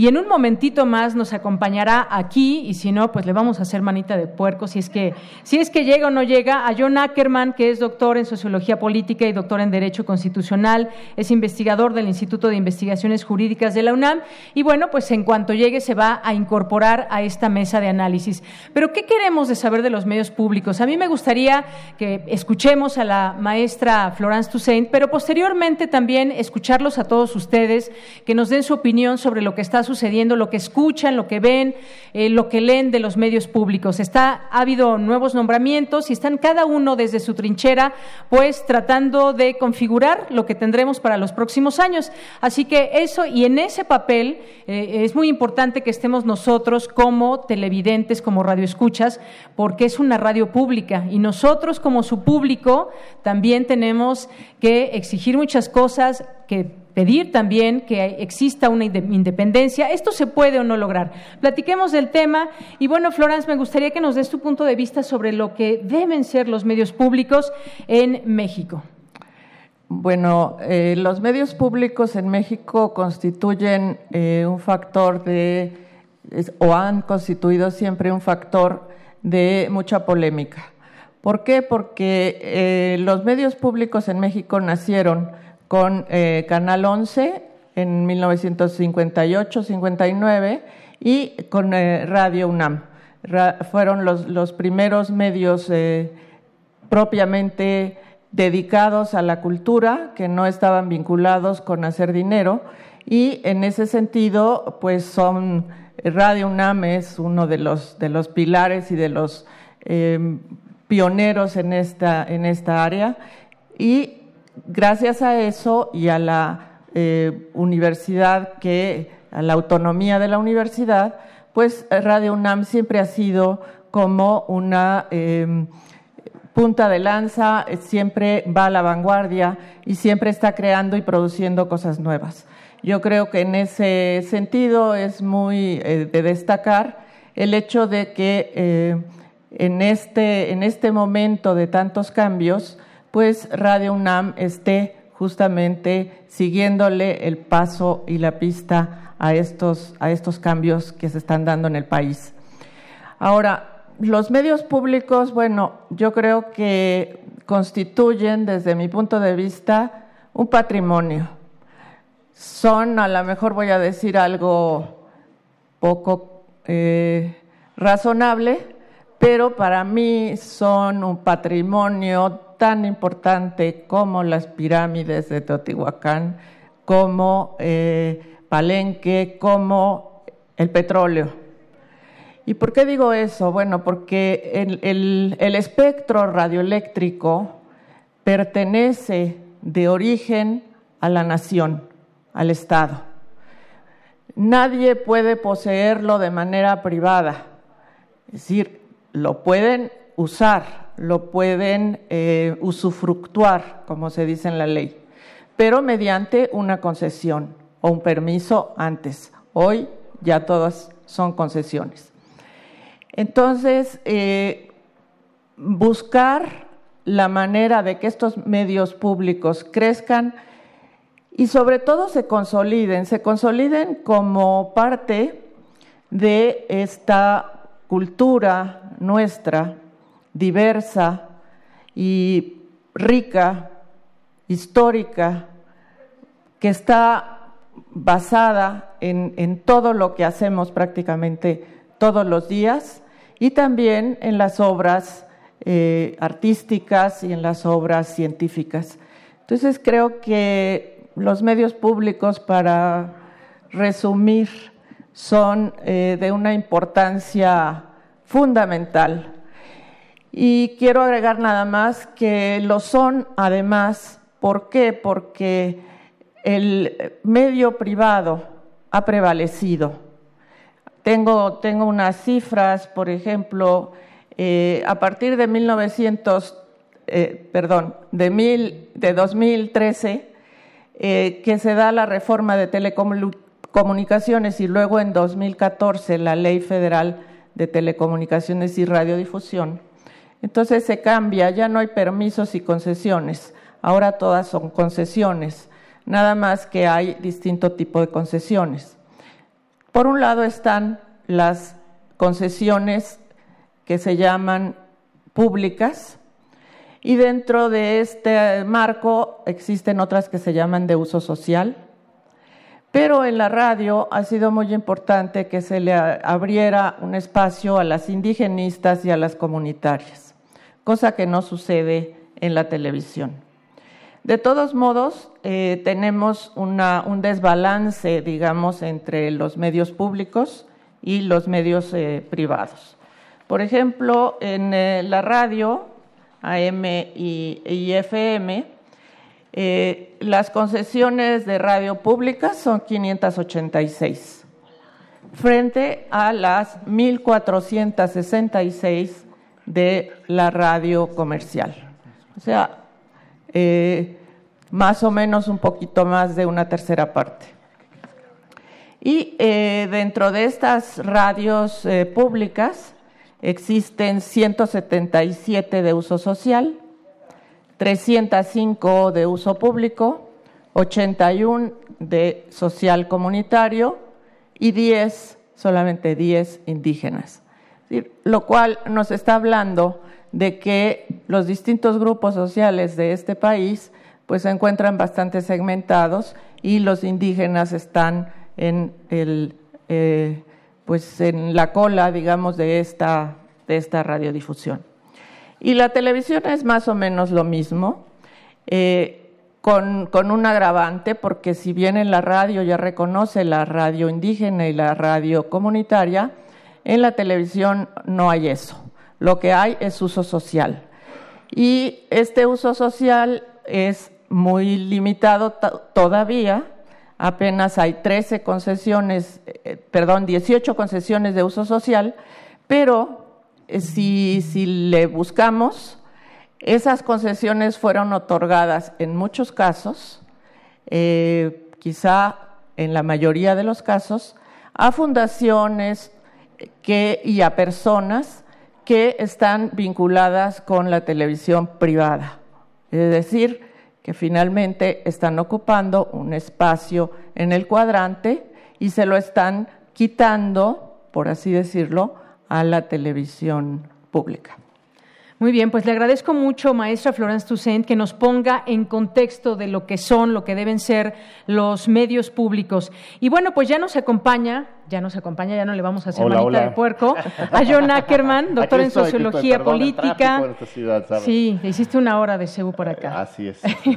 bueno, pues ya estás aquí con nosotros y estamos hablando de medios públicos. Hace unos meses el presidente Andrés Manuel López Obrador presentó la propuesta de comunicación social del Estado mexicano.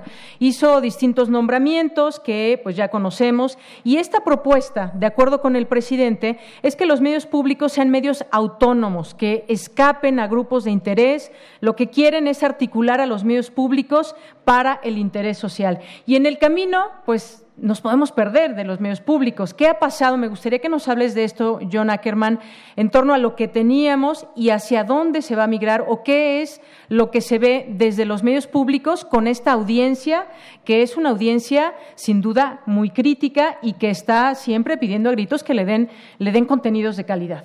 Pues muchísimas gracias, Yanira. Un honor estar aquí en, en Radio UNAM. Florence Toussaint. ¿Qué tal, John? Buenas tardes. Admirada este, colega, amiga de, de muchos años, eh, de la, la, experta en estos temas. Un honor estar con ella en esta, esta mesa aquí en Radio UNAM en general. Este, ando yendo mucho a TV UNAM, pero este... Sí, tienes un programa también ahí, ahí. Sí, sí, y en Canal 11 estás en Canal, estrenando. Un nuevo programa en Canal 11, ahorita hablamos de eso. Este, un placer estar aquí, un saludo a, a Benito Taibo, el, el, director aquí de, de, de Radio UNAM, y una disculpa por llegar tarde, pero así es esta, esta ciudad. Pero aquí con muchísimo gusto, mira, este, yo creo que la apuesta del nuevo gobierno es muy interesante. Eh, eh, espanta las fantasmas de que supuestamente con la llegada de un gobierno de izquierda va a haber un control autoritario sobre los medios de comunicación, esas fantasmas que tampoco son reales en otros países, pero aquí, aquí menos, ¿no?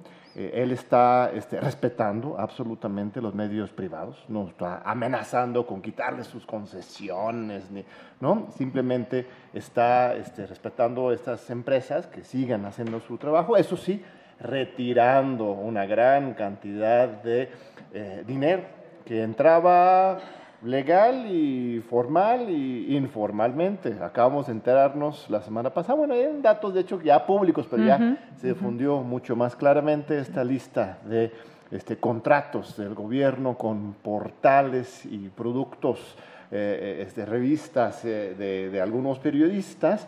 Eh, esto era solamente una parte del dinero del Estado que iba a, a, a periodistas este, del sector privado. También está todo lo de la propaganda, ¿no? los cientos de millones de, de, de, pesos que se gastó en el sexenio pasado es como propaganda oficial, eh, principalmente la gran parte va, iba a, a, las grandes televisoras, entonces él está este, recortando esto a la mitad, el, el, el, financiamiento de propaganda para los medios privados en general y estos eh, contratos con los portales, y supongo que simplemente los ha acabado. Entonces, esto ha generado ciertas respuestas ¿no? de periodistas este, del sector privado que dicen que esto implica censura, pero no, más bien al contrario, es justo al, al revés. Y simultáneamente está haciendo una apuesta clara por los medios públicos, como bien dices, citando a, a, él mismo, al presidente mismo, no como un nuevo órgano, aparato ideológico del Estado, sino recuperando esa esencia de los medios públicos como espacios plurales de debate. ¿no? Este, algunos me han criticado a mí, por ejemplo, por este nuevo programa de, de Canal 11. Dicen, ay, sí, Ackerman, Johnny Sabina. Este, Johnny Sabina, que son los martes en la noche, véanlo por favor, a las 10 de la noche. este, El comercial completo. así es. Este, eh, dicen, ah, mira, ¿no? De repente un programa con dos personas críticas del neoliberalismo, un programa de izquierda, esto es eh, muy peligroso.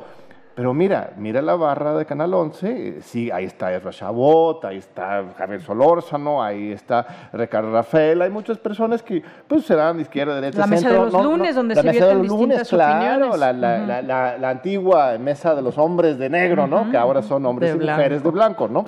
Qué bien que avanza con el tiempo. Entonces, la verdad es que lo que, lo que vemos es una pluralidad. Genaro Villamil mismo es un periodista este, muy pulcro, muy profesional, sí, de izquierda, si quieres decir, pero nunca ha sido un, un obradorista, en- no, no participó en la campaña, es muy independiente, pues San Juana Martínez también. Entonces, la verdad es que son perfiles, Gabriel Sosa, que pues, más bien En Radio otro enfoque Educación. en Radio Educación. Eh, Entonces, la verdad es que yo creo que estamos viendo buenos tiempos que no están afectando a la libertad de expresión, tampoco están reflejando una estrategia del gobierno de ideologizar a la población, sino simplemente, ahora sí, que manden las audiencias, ahora sí que haya una competencia real. Por ¿Y cómo le das el poder a las audiencias? ¿Cómo, cómo les, les hacemos llegar también ese poder que tengan de opinión, de yo quiero estos eh, contenidos? ¿Cómo se llega y se interrelaciona con las audiencias? Eh, Pues una cosa muy linda son las redes hoy, ¿no? Las redes sociales. eh, Muy lindas y muy fuertes también, Bueno, la verdad sí. Depende para qué se usen. Son, son benditas y también malditas, ¿no? Simultáneamente.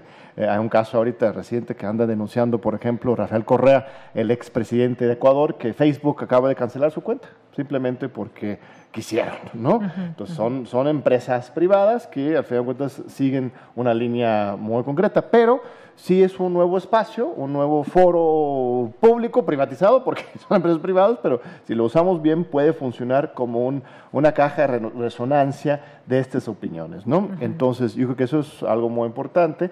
Eh, este, los mismos medios privados van a tener que sobrevivir ahora pues, más directamente con sus anunciantes, no tanto del subsidio gubernamental y esto de por sí, la lógica del mercado les va a obligar a, a- a- a tener una sensibilidad más a- hacia las audiencias.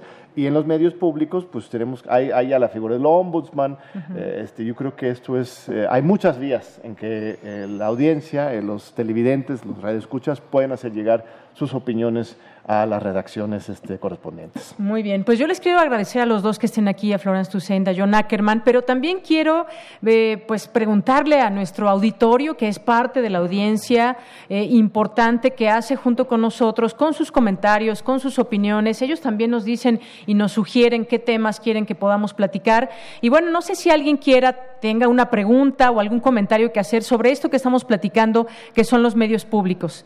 No sé si alguien quiera participar. Por allá se levanta una mano. Por favor, dinos tu nombre y de dónde nos visitas para escucharte y que nos des un comentario o una pregunta. Hola, buenas tardes. Eh, yo soy Dan Alvarado y formo parte del servicio social de aquí, precisamente Radio UNAM, y trabajo en un programa que lleva por nombre Poetas Errantes. eh, Bienvenidos. Coordinado por la maestra Rumo y que justo en Prisma hemos tenido como la dicha de tener un breve espacio para compartir pues el trabajo que hacemos en el servicio social. Y creo que justamente hablando esto de los, de, los medios públicos, eh, para mí ha sido muy enriquecedor y muy importante eh, poder tener un lugar desde el cual decir eh, una, una voz propia, ¿no? En este caso nosotros lo hacemos por medio de poesía, pero dices, bueno, de pronto en medios en donde el final es el dinero y todo, eh, es difícil encontrar em, la libertad para hablar en una forma que puede ser, que no, que no está precisamente buscando el bien material, sino como otras, otras riquezas. Y bueno, este, creo que eh, eh, viene bien el tema porque justo Prisma nos ha dado ese espacio a nosotros como jóvenes de poder hablar de lo que creemos, compartir nuestras experiencias y pues yo creo que justo es esa libertad la que hace fuerte a estos medios y que es una libertad que se tiene que seguir conservando, ¿no? Creo que tiene todo que ver con nuestra visión autónoma, con nuestra visión autodidacta, independiente, que son esas voces que no son complacientes eh, y que además son muy honestas, yo, yo, lo, yo lo pienso. Y pues nada, muchas felicidades al programa. Estamos todos aquí, los poetas errantes. Pues un abrazo a todos los poetas errantes que nos acompañan y que los escuchamos todos los martes a la 1.40 aproximadamente. Han hecho un trabajo extraordinario gracias a la maestra Marta Romo también. Pues bueno, tocabas un punto muy importante que me gustaría que conversemos, Florence Jones, John, sobre este tema, que tiene que ver con los recursos. Acabamos de ver una situación ahí en el IMER que se va a, eh, ya no se puede transmitir el noticiero a través de AM, los noticieros que tiene el IMER. Todo eso también, hablar de recursos, ¿qué significa? Sabemos que siempre los medios públicos, por lo general, son castigados en cuanto a los recursos, pero ¿cómo hacerle para que el dinero alcance y para tener además esos medios de los cuales ya nos hablaba John, que tengan esa independencia, que tengan esa propuesta? Florence. Bueno, eh, desde siempre los medios públicos han estado castigados en ese aspecto. Y creo que el problema ha sido que nunca se ha definido con claridad y sobre todo nunca se ha legislado el, que los medios públicos forman parte del Estado mexicano y como tales deben de tener un presupuesto asignado por ley, así como la educación, porque los medios públicos forman parte de la cultura y de la educación. Y estos, eh, este problema pues se ve reflejado, por ejemplo, eh, nosotros en la UNAM hicimos una investigación en 2007-2008 y les preguntamos a todas las televisoras eh, estatales públicas del país cuál era su presupuesto. Había muchas diferencias, desde una que tenía eh, 100 millones de pesos al año hasta otra que tenía 10 millones de pesos al año. Eh, y en total, más o menos, abarcaban o alcanzaban 2 mil millones de pesos entre todas, que eran 31 en ese momento. Bueno, ¿y cuánto dinero estaba gastando en ese, en ese momento el gobierno en los medios privados? Es decir, los estaba de alguna manera subsidiando por debajo de la mesa, sobre todo a partir de que en el 2002 eh, Fox hizo aquel decreto en donde se les devolvió a los medios privados el 10% del tiempo que tenían que pagar por motivo de un impuesto. Y entonces quedó 1.25% del tiempo es para el Estado, de los medios privados. Entonces, ¿cómo se subsanó esto para meter todos los anuncios del gobierno y toda las, la propaganda del gobierno? Pues pagando, en lugar de darle ese dinero a los medios públicos para que los medios públicos difundieran campañas de salud y difundieran una serie de cuestiones que son necesarias. Bueno, ¿qué pasó? Pues que estábamos en el, quizá en el pico, o no sé si el pico estuvo el sexenio pasado, pero estábamos alcanzando el clímax del neoli- neoliberalismo. Es decir, el Estado ya no importa, el Estado no tiene nada que hacer, que lo hagan los privados porque son los eficientes. Y son eficientes porque lo que están buscando es la ganancia mientras que el Estado no está buscando la ganancia o no debiera, sino en términos de eh, sociales, de mejoramiento de la sociedad.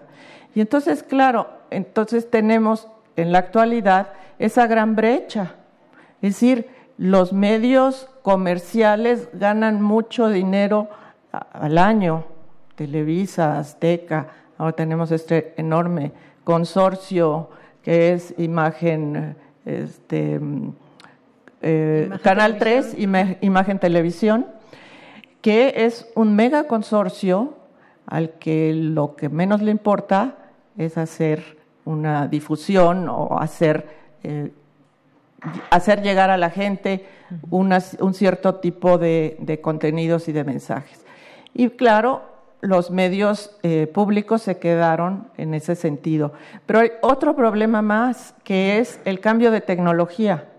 Cuando viene el apagón analógico, en 2016, los medios públicos, eh, la, no sé, una tercera parte apenas estaba en capacidad de, eh, de pasar a lo digital, de transmitir en digital. Es decir, el Estado no le había dado el dinero a, a los medios. Entonces, eh, efectivamente yo creo, y, y me parece que lo está haciendo Genaro Villamil al frente del SPR, hay que hacer un diagnóstico de cómo están los medios, qué presupuesto tienen, cuáles son eh, sus, proyectos, porque hay medios públicos también de los gobiernos de los estados que se manejan aparte, y eh, hacer una propuesta para rescatar esos medios públicos y darles una dirección, porque a mí sí me parece que los medios públicos deben de tener un objetivo muy claro y muy definido desde la ley y que no se puede usar a los medios públicos para hacer lo que sea, es decir, para hacer programas que, que no tienen sentido. Y calidad, por supuesto. Y Gracias, calidad. Florence.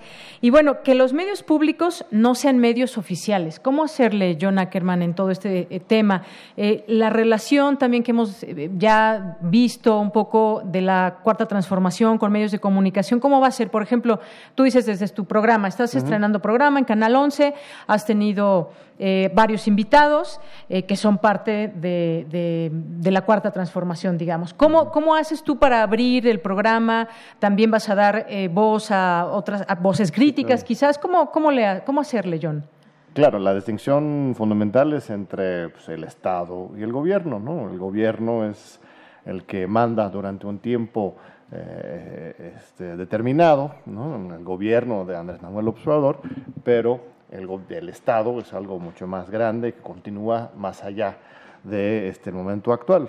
Ahora, el- la propuesta de este gobierno es justamente cambiar el Estado, ¿no? cambiar el régimen, él habla. ¿no? Entonces, es un gran reto y precisamente uno de esos retos es que este, estos medios que sean del, sean del Estado y no sean solamente este, voceros de, Ujú. de- de la posición del, del gobierno. Exactamente. Ujú. Esto es eh, un proyecto muy importante. Lo del financiamiento, para retomar ese tema, eh, también es esencial. Eh, yo creo que ahorita estamos pasando por un, un bache terrible eh, en términos de, de- de- de- ajuste, ¿no? Pero es un ajuste muy necesario porque esto de la austeridad eh, es pues básicamente cortando el, el- el pasto, que digamos, de todo este derroche eh, en todos lados del, del gobierno que existía y de repente, como se aplica a rajatabla, algunos lados que no, no estaban derrochando específicamente tanto como el IMER, pues luego Ujú. les toca también sufrir una parte de eso. Pero yo creo que eso va a ser temporal y, este, y, y- y tiene que haber más inversión en este, en este sector.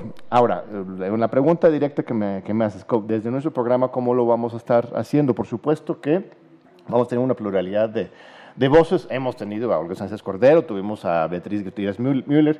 Este, Al padre Solalinde. eh, Este, eso- esos son personas muy cercanos al, al gobierno. Con Beatriz no hablábamos de su vida eh, de pareja con el presidente, ¿no? sino todo lo contrario, hablamos de su obra, su literatura, su, este, es sus escritos, estudios sobre la historia. Yo creo que quedó muy claro la diferencia entre este, los dos eh, regímenes.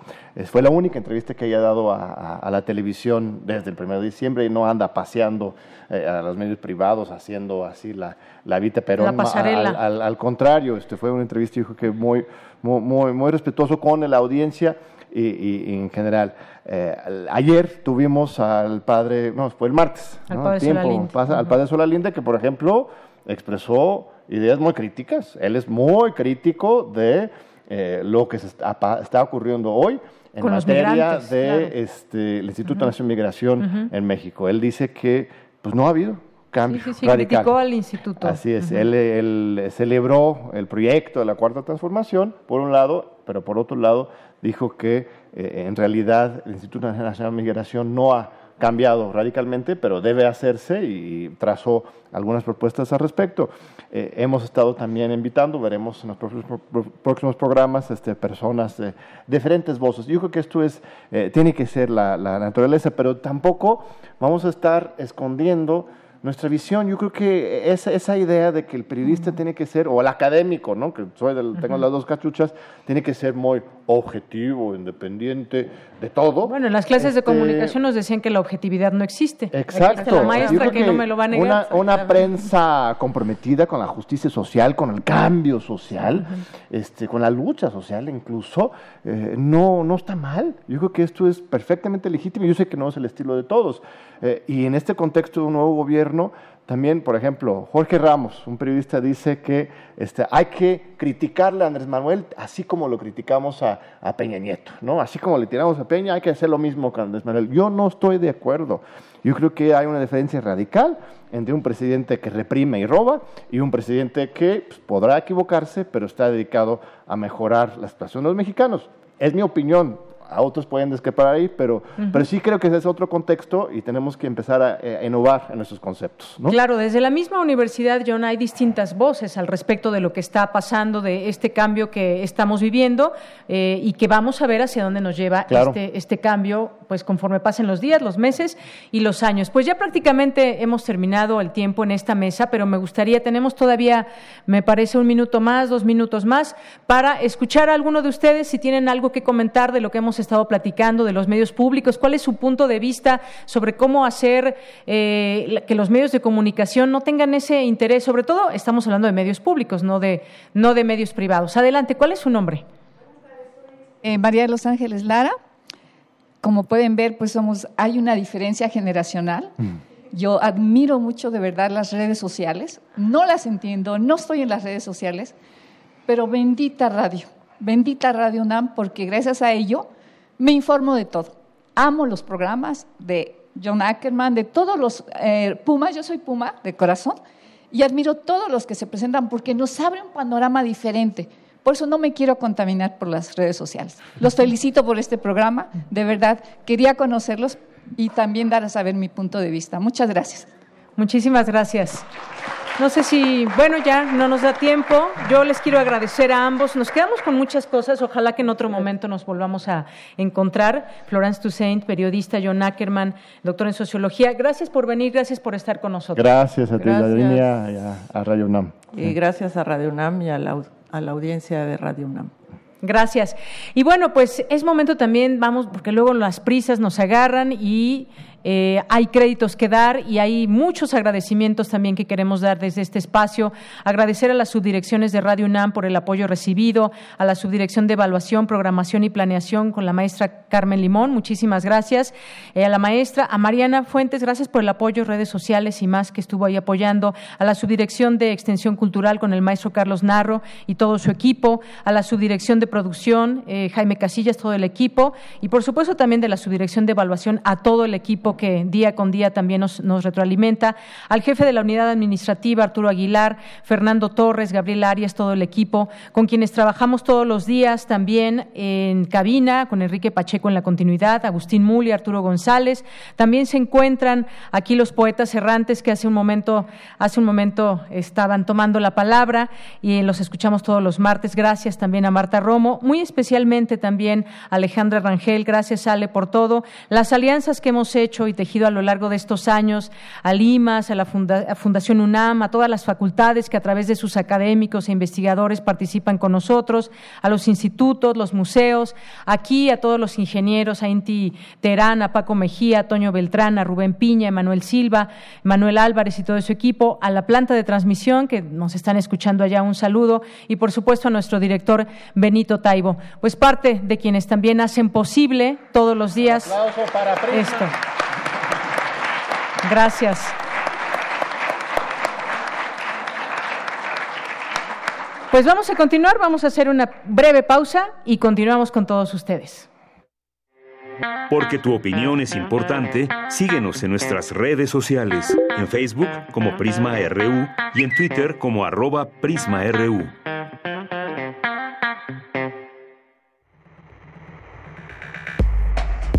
A partir de junio.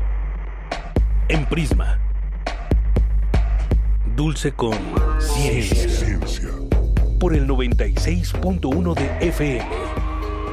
Radio UNAM. Experiencia sonora.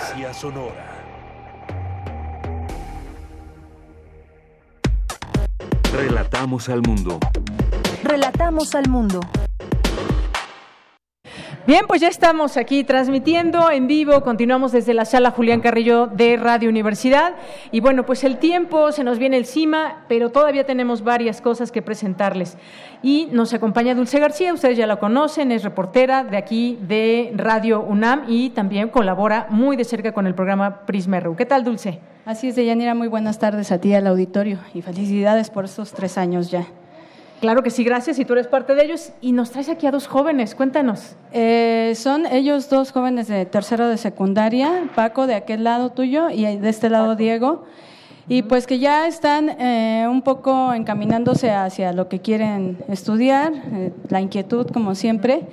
Y bueno, Paquito tiene mucho interés por los medios de comunicación justamente, y Diego está en la disyuntiva. Entonces, este, a mí me gustaría que aprovecharan el espacio para platicar por qué la inquietud en los medios de comunicación. Claro, me llama mucho la atención además que desde tan jóvenes ya sepan por dónde van a ir. A ver, cuéntanos, Paco. Hola, buenas tardes. Este, bueno, sí, yo siempre he tenido la inquietud de poder estudiar periodismo. Este, desde siempre que, desde chiquito, ¿no? Que te ponen en la radio, ves la televisión. Y a mí siempre me ha gustado poder cambiar la forma de ver la- los medios de comunicación actualmente, porque se han devaluado, este, pues cómo ver a los medios de comunicación tradicionales, ya sea la radio la televisión, con esta llegada de las redes sociales. Este, y más que poder quitar de la vista la radio, será como adaptarla hacia las nuevas generaciones, porque probablemente nosotros sí crecimos con la radio, pero hay mucha gente que ya no va a crecer, que ya no va a escuchar a, pues, a lo típico, ¿no? Que sabes de la radio. Y a mí lo que me gustaría que se puedan mantener todavía estos medios sobre las nuevas generaciones. Pues muchas felicidades, Paco, porque a tu juventud ya tienes claros los objetivos y seguramente te va a ir muy bien y vas a ser un excelente comunicólogo y periodista en algunos años más. Y bueno, también nos acompaña Diego Dulce. A ver, Diego, este, Diego es un alumno muy crítico. Él es, si me gusta un medio, ¿por qué me gusta? ¿Qué le hace falta? Y bueno, a mí me gustaría que nos platicara qué crees que le haga falta hoy en día a los medios de comunicación y que podrían aportar generaciones como la tuya. Eh, claro, eh, pues básicamente yo creo que le hacen falta varias cosas a los medios de comunicación actuales, como lo es la televisión y así. Eh, por ejemplo, la radio, creo que en algunos, en algunos sentidos puede llegar a estar un poco anticuada o un poco inadaptada a lo que es los, los medios de comunicación actuales, como las redes sociales y así. Y realmente creo que le falta mucho o que no llega a ser lo que los jóvenes buscamos. Y también como Paco busco también de alguna manera adaptar eso con lo que quiero llegar a ser o con lo, quiero, con lo que quiero llegar a lograr este, en mi carrera. Todavía no estoy decidido al 100% de qué es, pero estoy seguro que va a ser algo que tenga que ver con la comunicación. Entonces quiero aportar eso también porque los medios de la comunicación actuales siento que están bastante pobres en contenido. Muy bien, pues felicidades y además aquí estamos viendo parte de la, de la audiencia de, Prisma RU que son distintas generaciones y eso nos da mucho gusto. Así es, Deyanira, y pues aprovechar a estos dos jóvenes y que le digan a sus compañeros que escuchen Radio UNAM, que escuchen un medio de comunicación diferente. Y pues yo eh, solamente quiero ya despedirme eh, presentando la sección de ciencia de la que veníamos hablando para este nuevo año de Radio UNAM. Divulgación científica, dulce conciencia, escúchenlo, critiquen, apoyen. Claro que sí, muchas, gracias, Dulce y además, bueno, como vemos Dulce preparando nuevas generaciones también. Vamos a escuchar este, esta cápsula que tendremos los días martes. Martes. Así Adelante. es. A partir de junio. En Prisma. Dulce con ciencia. Por el 96.1 de FM. Radio UNAM. Experiencia sonora. Dulce. Así es, Deyanira, gracias chicos. Gracias Paco y gracias Diego. Gracias por el espacio. Bueno, y vamos a tener también, ya tenemos, ya la han estado escuchando, una, una sección nueva que lleva por nombre Sustenta, Innovación Universitaria en Pro de la Naturaleza, que realiza mi compañero Daniel Olivares. Y se trata de una cápsula en la que se da voz a los distintos creadores e investigadores para que nos presenten sus trabajos, sus proyectos o desarrollos que en términos generales están relacionados con frenar el, el impacto negativo que causa la actividad humana y los fenómenos naturales al medio ambiente. Ya hemos escuchado varias cápsulas, entre ellas una de cómo reciclar el unicel, que mucha gente nos preguntaba. Ahora, cómo optar por las eh, nuevas formas de reciclar y ayudar así a nuestro medio ambiente. Así que esto es parte de lo que también es eh, forma parte de nuestro programa de Prisma RU. Y bueno, pues ya prácticamente hemos llegado al final de esta emisión. Les agradezco de verdad y con todo el corazón a todos nuestros radioescuchas aquí presentes, los que están también escuchándonos a través de la radio. Ya no nos dio tiempo, pero a través de las redes sociales nos llegaron infinidad de saludos a todos ustedes. Gracias, los leemos a todos y cada uno. Y nos vamos a despedir, ni más ni menos, que con música, por supuesto, de La Ricachona. Mi nombre es Deyanira Morán y en nombre de todo el equipo, gracias, buenas tardes y pásenla bien con nosotros.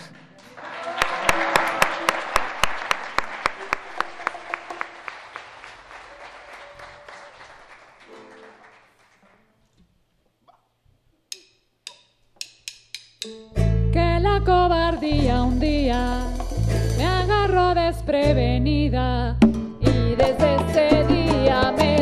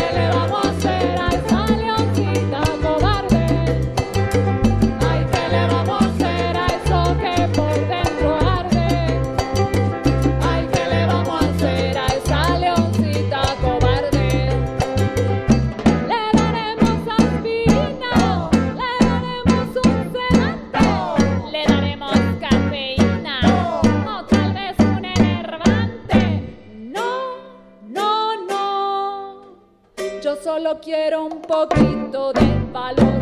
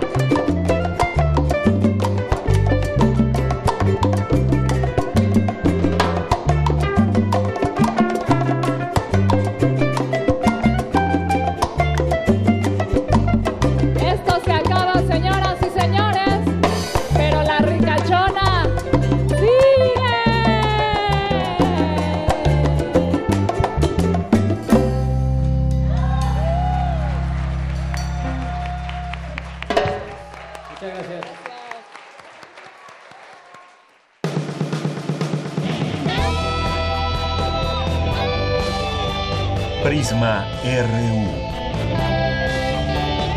Relatamos al mundo.